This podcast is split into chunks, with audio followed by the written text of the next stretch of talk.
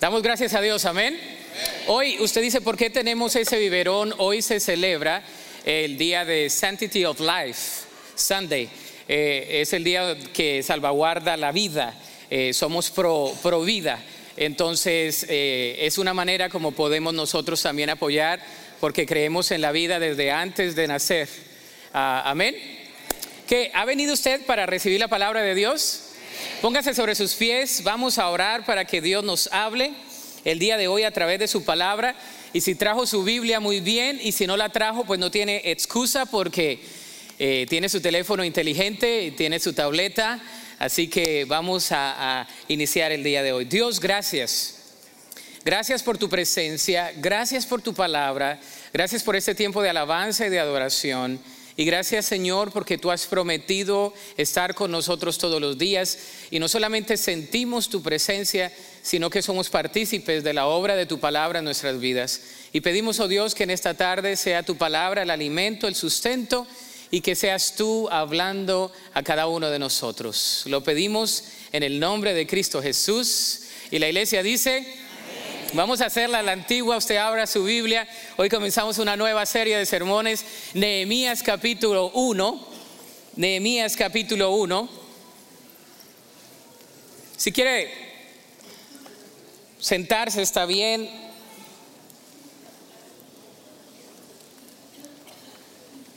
Algunos ni sabían si se iban a sentar o no. Yo quiero comenzar con una pregunta. ¿Ha, estado usted eh, en alguna situación que es extremadamente difícil? ¿Ha estado usted en una zona de comodidad donde Dios de repente le llama a hacer algo que usted no pensaba que iba a hacer? ¿Ha estado en un momento en su vida donde el Señor le dice claramente que debe hacer algo y usted en ese momento quizás no lo entiende, pero después lo va a entender?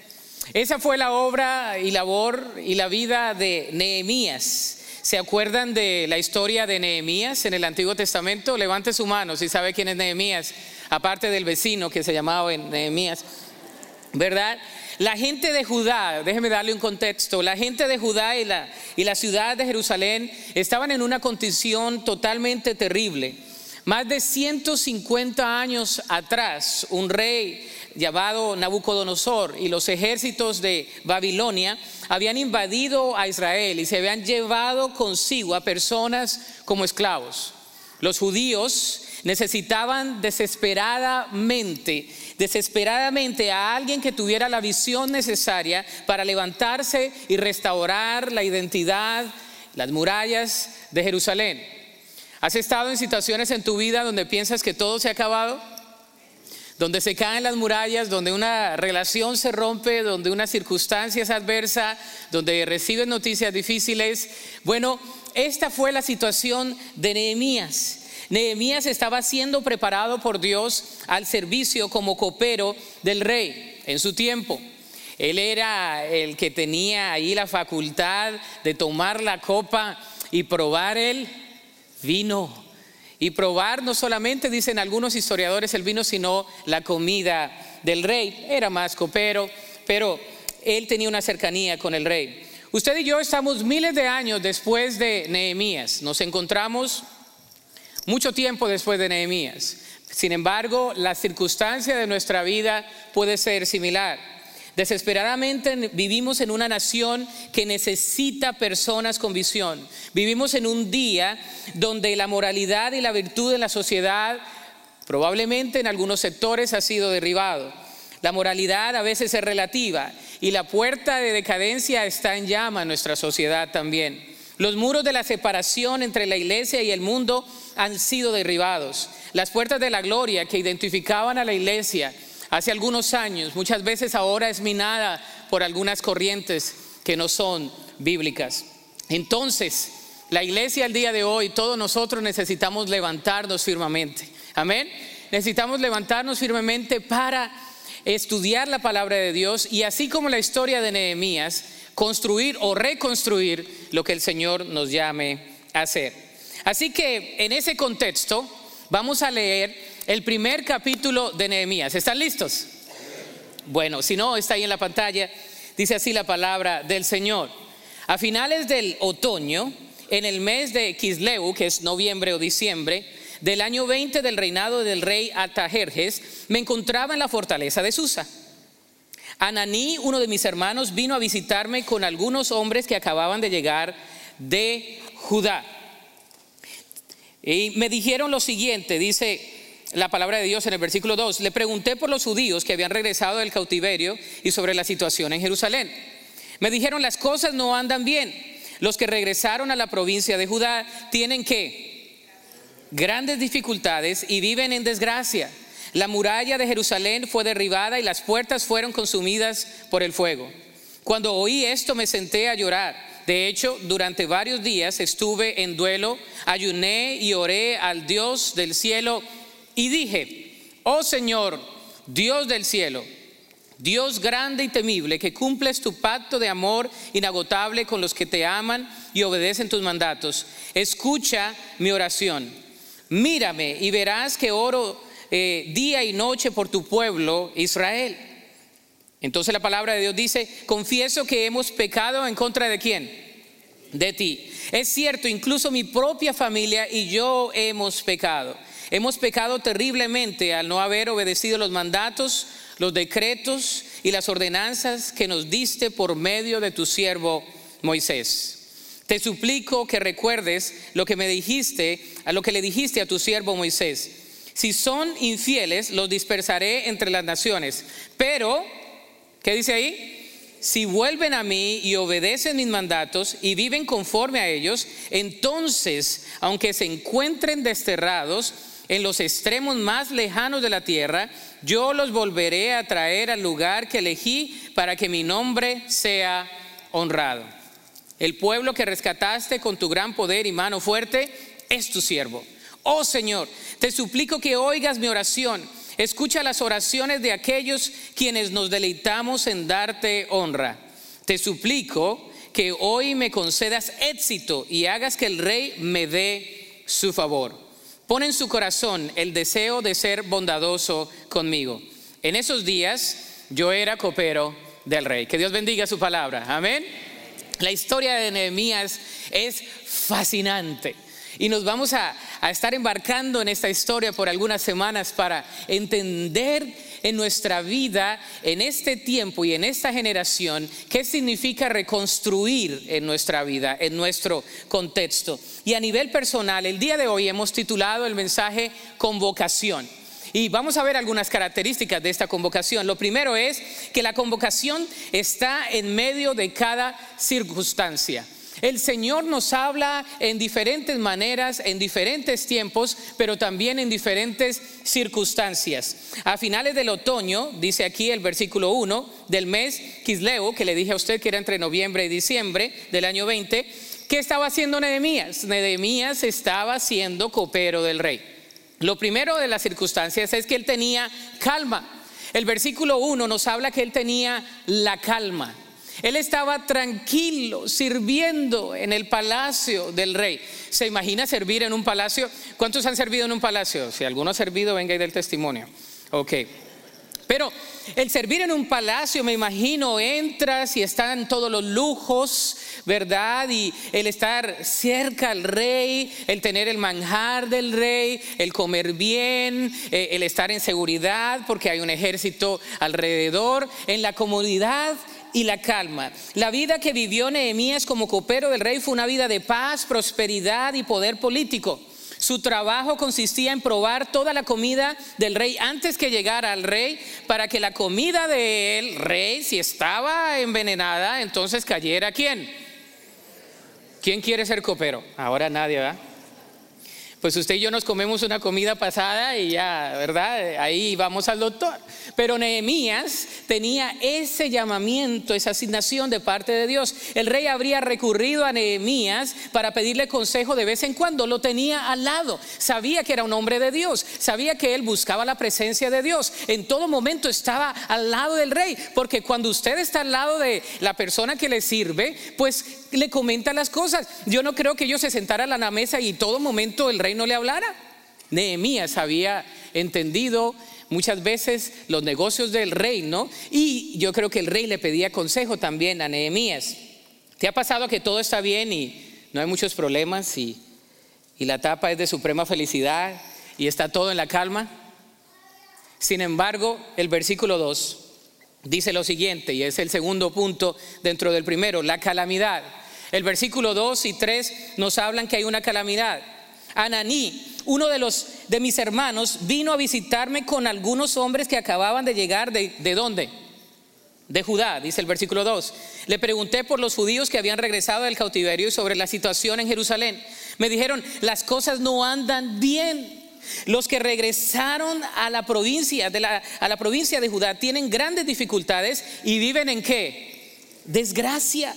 La muralla de Jerusalén fue derribada y las puertas fueron consumidas por el fuego. Wow. El versículo 2 y el versículo 3 nos describe que en la calma que tenía Nehemías, cuando le pregunta a aquel mensajero que venía de Judá, de su tierra, de su parentela, le dice, las cosas no están bien, Nehemías, la identidad de la nación está mal, la gente que regresó está mal, no estamos bien, estamos en calamidad. De un día para otro, la calma de Nehemías cesó. ¿No se parece a la vida? De un día para otro usted está bien y al otro día usted no está bien. De un día para otro usted se encuentra en una situación precaria de la cual no tenía ni idea que iba a pasar. Esa es la vida y, y Nehemías nos explica cómo enfrentar eso. ¿Te ha pasado que todo está bien y de repente todo cambia? El versículo 4 nos habla de esta tercera característica en las circunstancias y es la compasión. El versículo 4 lo expresa Dice, cuando oí esto, me senté, ¿a qué? Nehemías no dijo, no, yo estoy bien. Yo estoy tomando, mire, de la copa del rey. Estoy comiendo fajita, filet miñón, estoy eh, comiendo todos los lobsters, todo lo más fino. ¿Se imaginan los manjares que comía Nehemías? Hermanos, no le quiero dar hambre pero era el copero del rey. Sin embargo, cuando escucha que el pueblo del cual él descendía estaba pasando calamidad, su corazón no era un corazón duro, sino que era un corazón como el corazón que Dios le había dado para ese momento. Y en esos momentos él comienza a llorar. ¿Cuántos han llorado? No se preocupe que al ratito van a llorar y yo también. Quiero comentarles algo. ¿Podemos hablar como familia? No sé si ustedes tienen esto, pero yo en mi casa hacemos reuniones familiares cuando tenemos que dialogar algo. Y los que vienen por primera vez ya son parte de la familia, así que ni modo. Pero quiero tener una conversación con mi familia, con mi familia que me ha visto por los últimos 13 años, con esa familia que hemos vivido momentos de suma felicidad, de suma prueba, momentos de gozo, momentos de lucha, momentos de duelo, momentos de esperanza, momentos de expectativa. Estoy hablando con esa familia. No estoy hablando con personas que no conozco ni que me conocen. Y como son parte de mi familia, es necesario que yo les comente lo que les voy a comentar. Si usted sabe, el año pasado nuestra familia pasó por una prueba grande. Y doy gracias a Dios por, por todos los que estuvieron orando por nosotros. Ustedes son mi familia espiritual. Dios nos trajo a esta iglesia en el 2006 y llegamos a, a, ser miembros. No llegamos, yo no llegué siendo pastor, quizá algunos de ustedes no saben la historia, otros la conocen muy bien. Nosotros llegando aquí a, a después de tener yo un ministerio de acción social en un hogar de niños, estábamos buscando una iglesia y el Señor nos trajo aquí. Yo pasé por la banca que usted está, yo me senté a escuchar una predicación y el Señor en su divina providencia tenía esto en mente. Algunos de ustedes estuvieron en esos inicios. Y por la gracia de Dios, Él permitió que estuviésemos aquí y el Señor permitió que el ministerio de español, de Calvary en español, porque nació así, porque es un ministerio de la iglesia Calvary, somos la misma iglesia. Amén. A través de estos años el Señor ha sido bueno, la congregación ha, crecido, ministerios han sido establecidos Y Dios, eh, los últimos cuatro años, ha sido notorio que oportunidades siempre hay para hacer transiciones en la vida, ¿no? Cuando, cuando me gradué del doctorado, algunos dijeron, se va a ir, no, hermano. Cuando fui presidente de la convención, no, hermano. Y yo estaba eh, negándome a todo tipo de propuesta porque siempre yo decía, no, no, no, no, no, no, no, no, no. ¿Por qué? Porque simplemente no era el tiempo de Dios. En el año pasado, el Señor nos puso a prueba y parte de esa prueba fue para venir a sus pies en ayuno y en oración y decir las palabras que, que muchos de ustedes también han dicho con todo su corazón al Señor. Señor, ¿qué quieres que hagamos? ¿Qué quieres hacer con nosotros? ¿Qué no estamos escuchando claramente? Hasta arrogante a veces era cuando me llamaban y yo decía, no, no. Propuestas como decanaturas de universidades, propuestas, cosas que yo ni me esperaba. Yo decía, no, no, no, no. Hasta que Dios nos puso en oración y Él dice, a través de mi esposa me dice, sonaste arrogante en esta llamada que íbamos en el carro cuando te llamaron. ¿Has orado? Yo soy la última que se quiere ir de aquí, yo soy del valle. Vivimos literal a la vuelta de los suegros. Mi esposa es nacida y crecida aquí, su familia está aquí, sería la primera en irse. Pero me dice, ¿has orado? Yo le digo, pues no, pero no es el tiempo. Así orgulloso, ¿no? Dios nos pone la circunstancia con Celina en esta situación a orar fuertemente y Dios lo hace claro que, que parte del llamamiento que Dios nos ha dado a nosotros, a mí en particular como pastor, es de establecer ministerios. Si usted me conoce, y ha escuchado las predicaciones sentado aquí cada domingo, no se va a sorprender. Porque usted puede mirar los videos y puede saber de que a mí no me mueven las masas, a mí no me mueven los números, ni posición, ni salarios, a mí me mueve el llamado de Dios y la obediencia. Segundo, hemos dicho que esta iglesia es una iglesia misional. Y la iglesia misional es enviada. A veces enviamos, pero a veces nosotros somos los enviados. Y en este caso los enviados seremos nosotros. Dios nos ha llamado a establecer otro ministerio igual que este. No nos vamos a un ministerio más grande que este. Sería lo natural en la mente de muchos pastores. Uf, voy a ir a una iglesia más grande, voy a tener más gente, voy a ser más famoso, ¿no? No, voy a ir a picar piedra de nuevo. Vamos a ir a a comenzar un ministerio, porque parte del llamamiento que Dios me ha dado, nos ha dado como familia a nosotros, es, es de iniciar ministerios. Así que en oración y ayuno hemos orado por meses y Dios lo ha hecho claro. Esto no viene aquí de la noche a la mañana, esto viene con mucha oración. Y hemos orado y discernido la voz de Dios, orado y ayunado y, y cada conversación es fuerte. Hemos llorado, yo he llorado, como ustedes no lo creen, los últimos seis meses. He tenido duelo, la última chillada que me pegué fue ahorita a las 10 de la mañana con algunos líderes y servidores. Y digo la chillada en colombiano, no, la llorada así bien de adentro. Y les dije, oren ustedes mientras yo doy el anuncio. Y es por la gracia de Dios que estoy compuesto ahorita. Porque Calvary en español para mí es como mi bebé. ¿Cuántos son padres aquí? Cuando Dios nos trajo, nosotros no teníamos ningún bebé. Celina estaba en la, ¿en dónde? En el vientre de su madre. Y recuerdo que el Señor nos, nos llamó y, y mi esposa ponía la, ya después la niña nació, comenzamos en el parlor antes de que naciera comenzábamos en el parlor. ¿Cuántos estuvieron en el parlor alguna vez cuando comenzamos hace 13 años? Algunos, ¿verdad? Hay algunos que recuerdan. Y después Dios nos mueve a las 5 de la tarde y recuerdo el día que pusimos el, el anuncio, yo lo puse que decía Calva y en español, servicios, ahora. Sacamos un, un anuncio así de madera que parecía de pizza, que les digo yo cada vez y decía servicios ahora a las 5 de la tarde. Llegamos a las 3 de la tarde, mi esposa agarraba la aspiradora a limpiar todo lo que los jóvenes dejaban ¿verdad? Recogíamos todo eso, orábamos por cada una de las sillas, porque no teníamos mucho, éramos como 30, y comenzamos el primer servicio en, en noviembre 17, y usted sabe que es lo peor para comenzar un servicio en noviembre, porque viene la acción de gracias y después viene la Navidad, y si cuentas, no cuentes conmigo. Y orábamos y, Señor, y es verdad, y el Señor me, me, pone claro, renuncia allá a Wagner, y no teníamos nada aquí, no teníamos una propuesta, no teníamos posición, salario, no existía.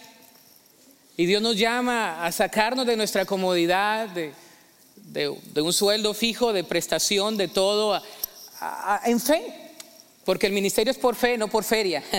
claro, Dios nunca nos va a abandonar.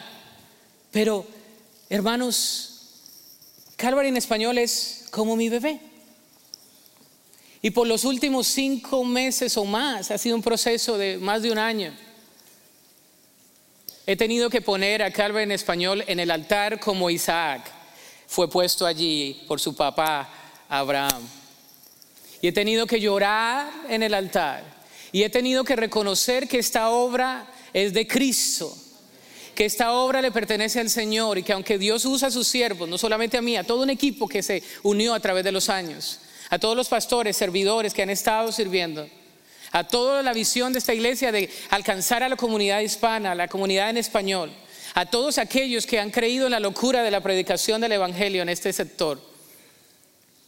Y Calvary es una iglesia diferente, el pastor Julio está aquí y se da cuenta, Calvary es una iglesia diferente por Calvary en español. Si a alguien le duele irse, es a mí, así que no me eche ese cuento. Si alguien ha llorado, soy yo. Y mi esposa sabe que he llorado, soy un hombre de extremos. Cuando lloro, lloro con ganas. Y yo creo que ahorita como chillé tanto en la oficina, pues ya no me quedaron lágrimas. Pero voy a seguir llorando por mucho tiempo. Pero es necesario que yo me vaya. Usted puede que no esté de acuerdo conmigo y está bien. Porque mucho depende a veces del que funda la iglesia. Pero Dios nos usa y Él usa en sus tiempos a todas las personas. Y esta iglesia es de Cristo. Esta iglesia tiene todos los ministerios, hermanos. Mujeres, niños, jóvenes, cada uno tiene su pastor. Las mujeres en español, los hombres. Está el Instituto de Capacitación, grupos de conexión. Esta iglesia tiene muchos líderes. Esta iglesia no depende de mí. Y si usted me ama a mí como su pastor, si usted me ama a mí como su pastor, óigame como uno entre ustedes. Óigame como uno que no se va porque el ministerio está decayendo, porque el ministerio en español es estable.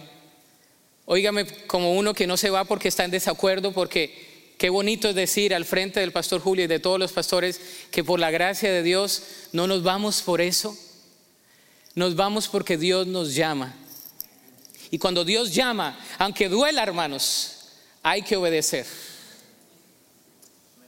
El reino es grande y Dios puede usar mis dones y talentos para reiniciar otro ministerio. Donde voy, voy a reiniciar con mi familia y otros hermanos que haya un ministerio en español, muy parecido al que está aquí. Calva en español tiene mis mejores años. Comencé a los, ¿qué sería? 24. Estaba más joven de lo que estoy. Primero de febrero cumplo como 30 y algo. Upper 30s. Por ahí ya estamos pegándole a los 40, aunque me veo mejor. El doctor me sacó sangre te ves muy bien, dice, estás como los 20. Ay, gloria a Dios. Calvary en español se lleva mis mejores años. Años donde, hermanos, eh, no éramos muchos y, y, trabajas 70 horas y duermes 3, 4 horas y haces tu maestría y vas a trabajar y Calvary en español se lleva lo mismo. So, si Calvary en español está bien, yo voy a estar bien. Porque Calvary en español se llevó mi mejor inversión de más vitalidad de vida. Sigue siendo vital y espero decir como Caleb a los 80. Predicar, ¿verdad? Pero hermanos, la vida misional está llena de adioses. Esta fue la frase que Dios me dio ayer. Muchas veces entrenas y envías y dices adiós. Y en otras ocasiones te dicen adiós a ti porque te envían a ti. El Señor Jesús lo hizo con sus discípulos. Y no voy a decir que los mejores años de Calvary están por venir porque eh, eso sería una frase de cliché, pero la obra es de Cristo. La obra es de Cristo. Yo le decía al pastor Julio, déjeme decirle a la congregación, porque ellos son mi familia. Yo no quiero que nadie más les diga algo. Yo no quiero que ustedes se enteren por chismes o por cosas. No, ustedes son mi familia. Y como familia se enteran de mi boca en el primer domingo. El otro domingo va a ser el anuncio oficial y ayer le llamaba al pastor le decía, no me puedo aguantar otra semana, lo tengo aquí. No puedo hacer eso. Yo no, Y él me decía, sí, yo pues estaba respetando eso, pero yo pensaba hablar nada más con los líderes y la otra semana el anuncio general y todo el rollo, ¿no? Pero no, Ustedes son mi familia. Yo puedo hablar con ustedes. Puedo llorar si quiero, puedo reír si quiero, porque soy parte de su familia. No soy un injerto. El que llegue va a ser injerto. Yo no, porque tuve la oportunidad de iniciar. Mucho tiene mi ADN en predicación y todo, hay un grupo, pero yo sé yo sé, mis hermanos, que vamos a estar bien. Mi familia y yo vamos a ir al área de Dallas. Yo me iré primero. Mi familia me seguirá al final del, del ciclo escolar. Estaré yendo y viniendo. No sé todo, hermano. No sé ni dónde voy a vivir. No sé ni la escuela donde mis hijos van a ir. Nada de eso, nada de eso. No me pregunte cosas que todavía no sé. Lo que yo sé es que yo llegué de Colombia con una maleta eh, que hasta un tío me dio que estaba bien viejita y una Biblia así, rojita. Gracias a Dios no me voy a ir nada más con una maleta, ya me voy a ir con familia, con varias maletas y con varias Biblias. Yo lo que sé es que Dios es fiel. Yo los amo y siempre seré su pastor y no me estoy yendo hoy. Mi último domingo va a ser el, en febrero 9. Me estoy yendo casi a un mes de aquí. Los pastores usualmente dan dos semanas porque hay un proceso de duelo. El proceso de duelo es fuerte. La gente te pregunta, y esto, y esto. El proceso de duelo es el siguiente. Primero el shock. Ahorita usted está en shock y está bien. Algunos me aman, otros me quieren asesinar. Los amo como quiera que sea. Pero los que me conocen, los que han ido conmigo en viajes misioneros, los que han ido conmigo a evangelizar, los que han escuchado mis mensajes que Dios por su gracia me ha podido dar, esto no es nuevo. Enviamos y somos enviados. Algunos me preguntaban cuando cumplimos 10 años, ya pastor, ¿qué va a pasar con usted? Le digo, pues todavía no. Hasta que Dios dijo que sí. Y la historia de Nehemías nos ayuda porque la, compasión de él lo movió. El segundo punto es la convocación en medio de la oración. Esto no es algo fácil, viene con oración. Nehemías dijo, y dije, oh Señor, Dios del cielo, Dios grande y temible, que cumples tu pacto de amor inagotable con los que te aman y obedecen tus mandatos, escucha mi oración.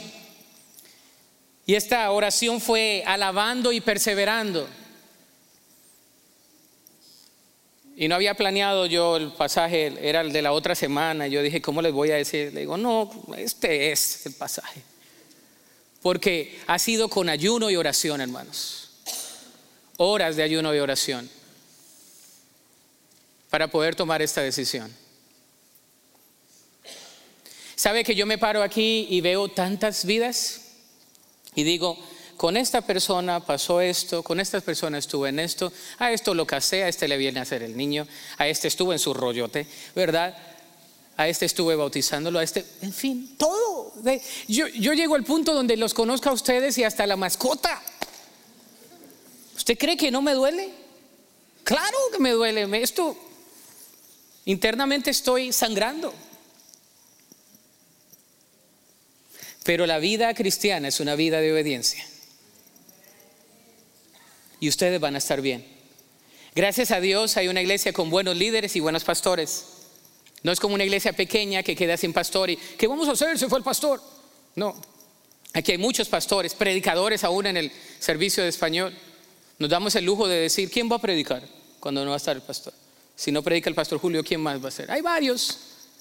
Dios nos ha bendecido, hermanos. Y al que mucho se le da, mucho se le demanda. Y es necesario que ustedes nos comisionen, que ustedes nos amen, que nos abracen, que oren con nosotros. Veo personas nuevas que acaban de llegar aquí al frente digo yo, me duele.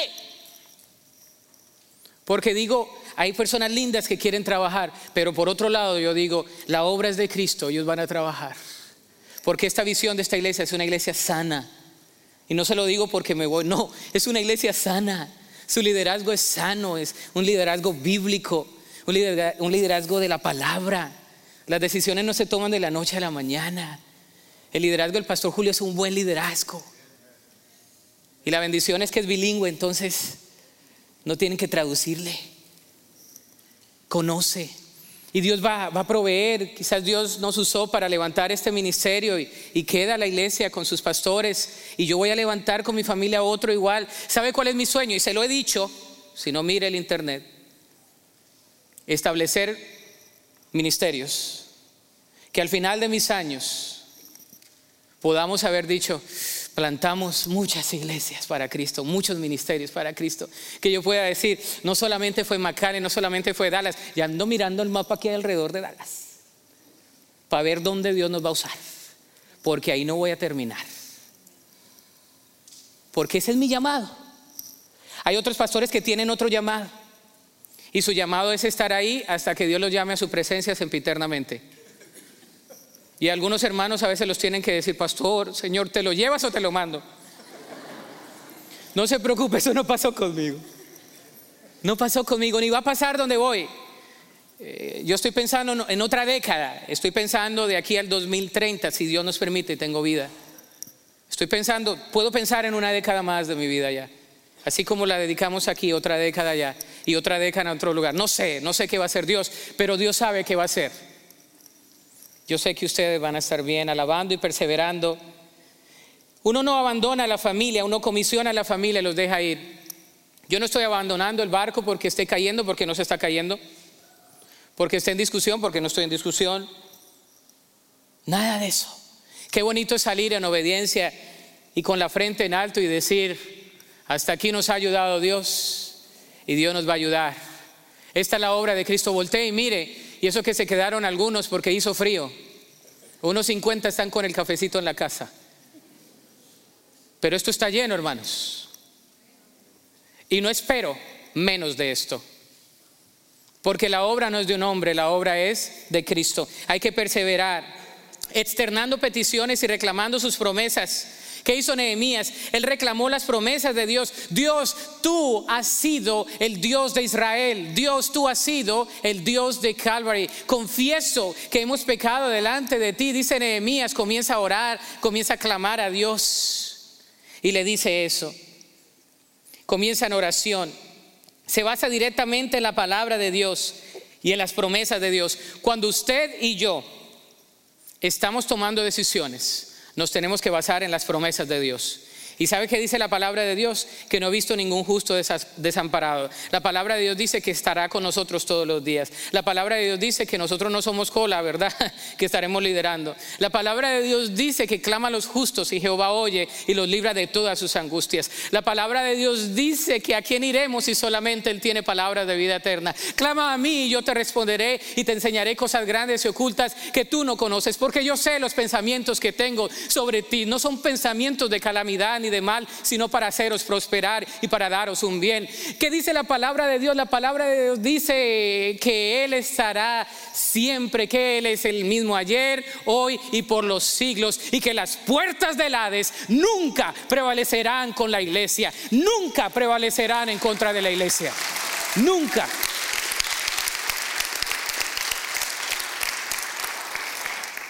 Usted me va a extrañar, yo lo voy a extrañar. No me dé hoy el abrazo. Hoy salimos, literal, salimos en un, en un retiro pastoral. voy a hacer el llamado y me voy a salir no huyendo de usted. Aquí voy a estar casi por un mes. Me va a poder dar ya abrazos, me va a poder decir las palabras que tiene su corazoncito, pero de aquí al otro domingo ya estaba mejor. Yo les amo, hermanos. Usted no sabe cuánto les amo.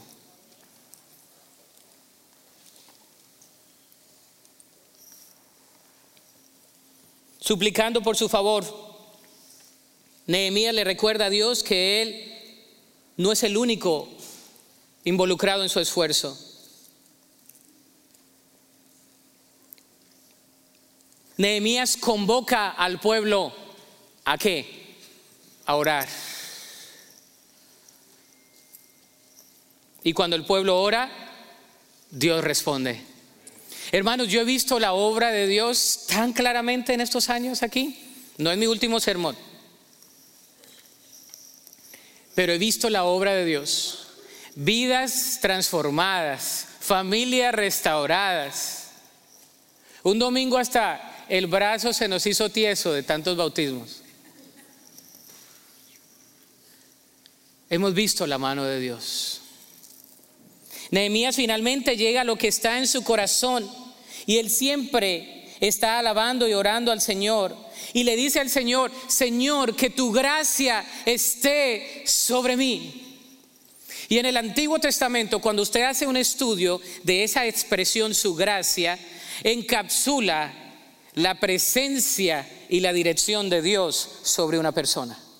Eso es lo que significa. Que tu presencia y que tu cobertura siempre esté sobre mí. Y yo le oro al Señor que su presencia, porque su presencia siempre está, pero yo a veces no quiero estar en su presencia. Y que su cobertura, que yo no me salga de su cobertura. Tercero, una convocación de manera providencial. Dice, pone en su corazón el deseo de ser bondadoso conmigo. En esos días yo era copero del rey. La declaración final de Nehemías en el versículo 11 parece indicar que sintió el peso de la tarea. Sabía quién era él y dónde estaba en ese momento. A Nehemías no se le olvidó lo que él era. Es como, oh, ok, yo ya no me acuerdo, eso es el pueblo que... Oh, no. no, Nehemías sabía de dónde venía. Hermanos, nosotros tenemos nuestra mirada en Cristo. Amén. No en el hombre, sino en Cristo. Cristo es el autor y consumador de la fe.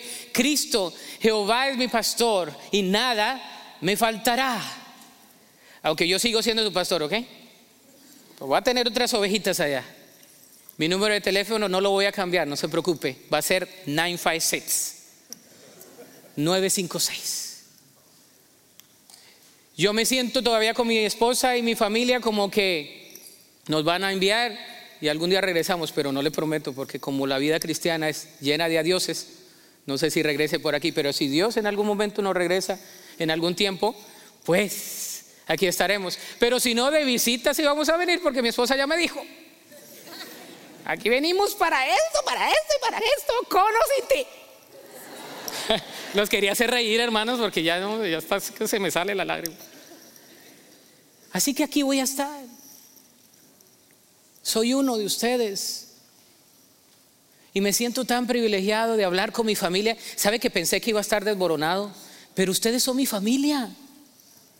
Y uno con la familia puede decir todo, ¿sí o no? Uy, no, pues pobrecitos, voy a orar. Por lo menos con esta familia, sí. Ustedes son mi familia, me han visto en las buenas, en las malas, en las duras y en las maduras, dice la hermana aquí al frente. Me han visto en misiones, me han visto en evangelismo, me han visto en todo lugar con ustedes, los que han viajado conmigo y han dormido, ¿verdad? Al lado mío, saben si ronco o no ronco, si oro o no oro, qué hablo, qué digo si soy congruente en mi accionar, con mi vivir, con lo que digo, todas esas cosas ustedes las conocen, hermanos. Son mi familia. Gracias, les amo también. Les amo también.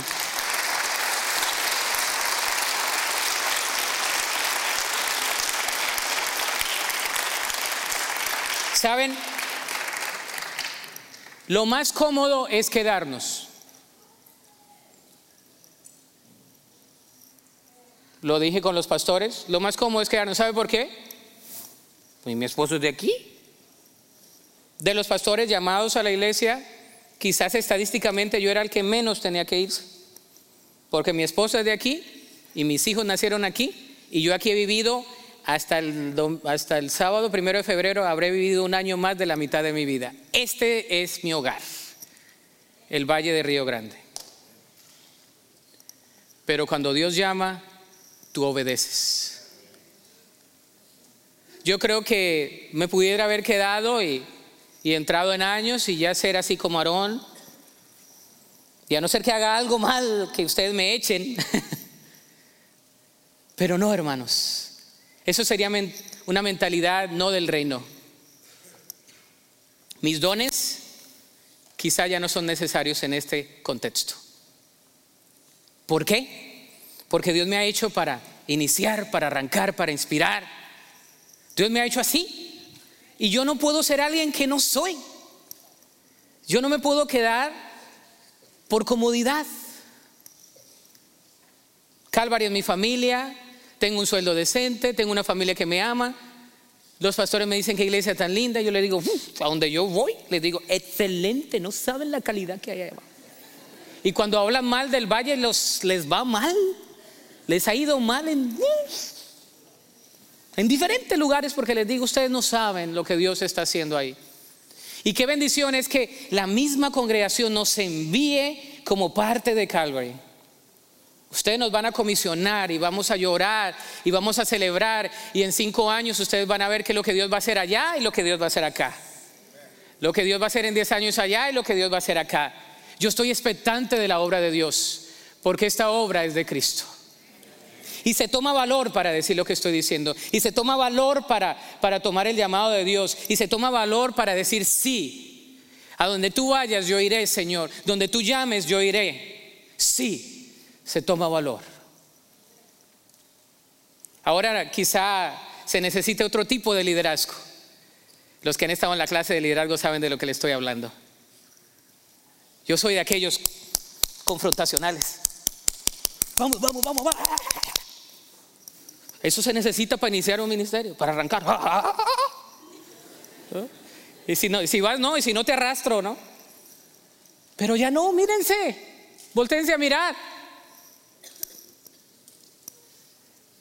El reino necesita que ustedes nos envíen. Y ustedes van a estar muy bien, porque son pura calidad. Uno no abandona a su familia. Yo no los estoy abandonando, yo estoy siendo enviado. Sería egoísta de ustedes no dejarme ir, porque iría en contra de lo que siempre les he predicado. Los que me conocen y me han escuchado por tantos años, han escuchado siempre que hemos vivimos como enviados para ser enviados. Que vivimos una vida misional. Y le pasó a Nehemías. Él tuvo posición, él tuvo prosperidad y él tuvo poder. Posición como copero del rey. Y se acuerda de la experiencia que tuvo Esther, Adasa, que el Señor la tiene allí y pasa por un certamen de belleza, digo yo. Y el Señor la pone allí al frente del rey. Y entonces llega el momento donde ella dice, y si perezco, pues que perezca. ¡Qué mujer! Así es en la obra de Dios. Así es. Posición, prosperidad tenía Nehemías, tenía palanca, como en nuestros países dicen, ¿a quién conoces? ay, conozco al rey. El Señor lo puso al lado del rey porque si usted se da cuenta en las semanas que vienen, había algo providencial de parte de Dios. Y tenía poder en el reino. Tenía una influencia. La influencia que se te ha dado en la vida de los demás no es accidental. Los recursos que se te han dado no son tuyos ni por suerte ni por coincidencia. Son del Señor. Y los tenemos que poner en obra, en práctica. Amén. Los recursos que tenemos, todo lo que tenemos es del Señor. la posición que tenemos, la educación que el Señor nos haya dado, las destrezas, los dones, los talentos, todo le pertenece al Señor. Nehemías dijo en su corazón delante de Dios, pidió perdón por él, por su familia, por, por su pueblo, invocó su nombre, perseveró, ayunó y entonces tomó la decisión de que no iba a ser su posición, de que no iba a ser su prosperidad, de que no iba a ser su poder de influencia. En esos momentos todo se lo había dado Dios para ese preciso instante. Y todo lo ha dado Dios para ese preciso instante aquí. Yo no pretendo que usted me entienda el día de hoy porque usted está en shock. Pero lo que yo sí quiero decirle a usted es que Dios nos ama tanto y que esta iglesia es de Él. Amén. Un tipo escribió esto. Ben Heibner dijo, Doy gracias a Dios por la mano invisible que a veces me insta a seguir adelante, que a veces me retiene, que a veces me consuela con una caricia de aprobación, que a veces me da un golpe de reproche y que a veces me corrige y me reconforta. Mis tiempos están en sus manos. La aplicación es la siguiente, mis queridos. Mantén la calma en medio de los problemas. Mantengamos la calma. ¿Y qué va a pasar? ¿Se va a ir a pasar? No. Calma. La obra es de Cristo. Todo sigue. El Señor es el rey de esta iglesia. En tu vida, mantén calma. El Señor está obrando. Clama a Dios por su dirección. Debemos clamar a Dios por su dirección. Señor, clamamos a ti por la dirección que viene para esta congregación.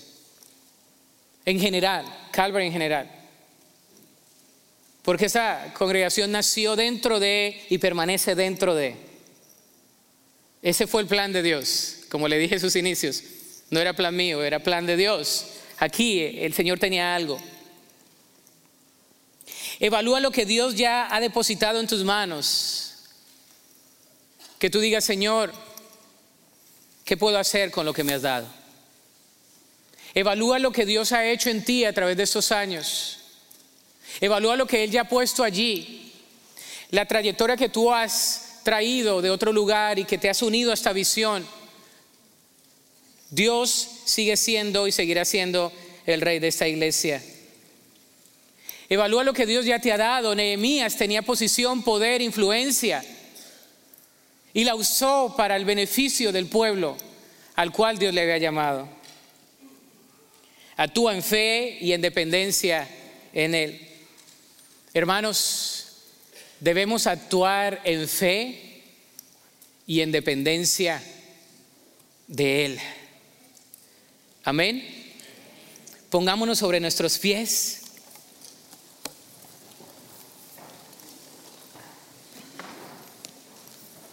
Como le dije, hoy no es mi último domingo, es hasta el 9, quedan tres domingos.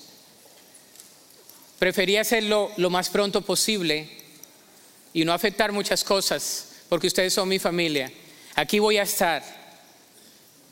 Me va a poder dar su abrazo. El último domingo me voy a quedar hasta el último que se vaya y me quiera dar un pico, un beso, me quiera poner babas o lo que sea. Con mi familia, que nos abracen, que nos apapachen. Aquí vamos a estar, no se preocupen, y vamos a regresar. Esta es casa.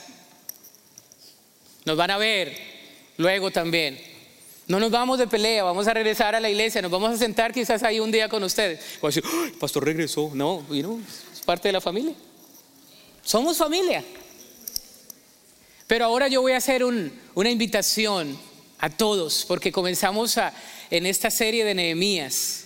Es una serie especial del llamamiento de Dios a, reconstruir, a construir. Y qué providencial es entrar en esta serie de sermones.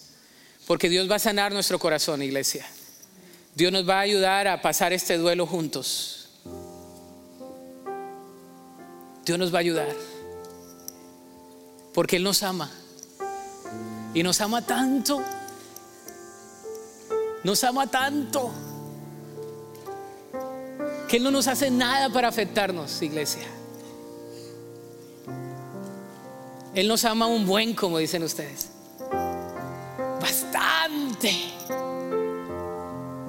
Y en sus brazos nos cobija, nos, nos abraza, nos levanta, nos restaura.